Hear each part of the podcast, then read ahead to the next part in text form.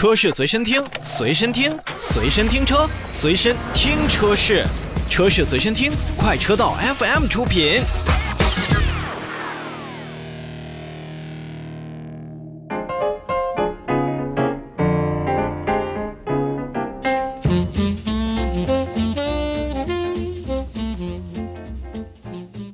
再来看另外一则召回。日前，长安汽车股份有限公司向国家市场监督管理总局备案召回计划，决定从即日开始呢，就召回2017年6月3日至2018年12月24日去生产的部分的欧尚 A800 H15T 汽车。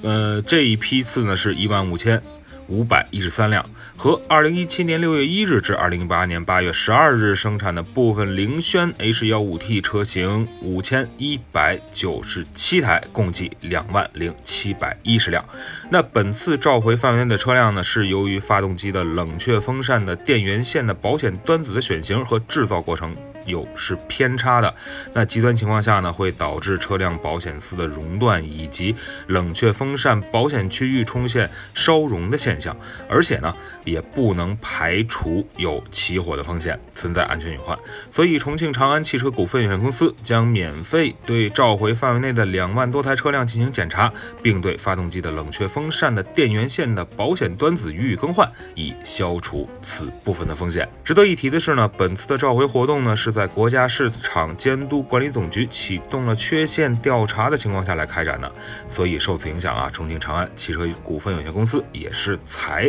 决定进行咱们的召回的措施，以消除风险。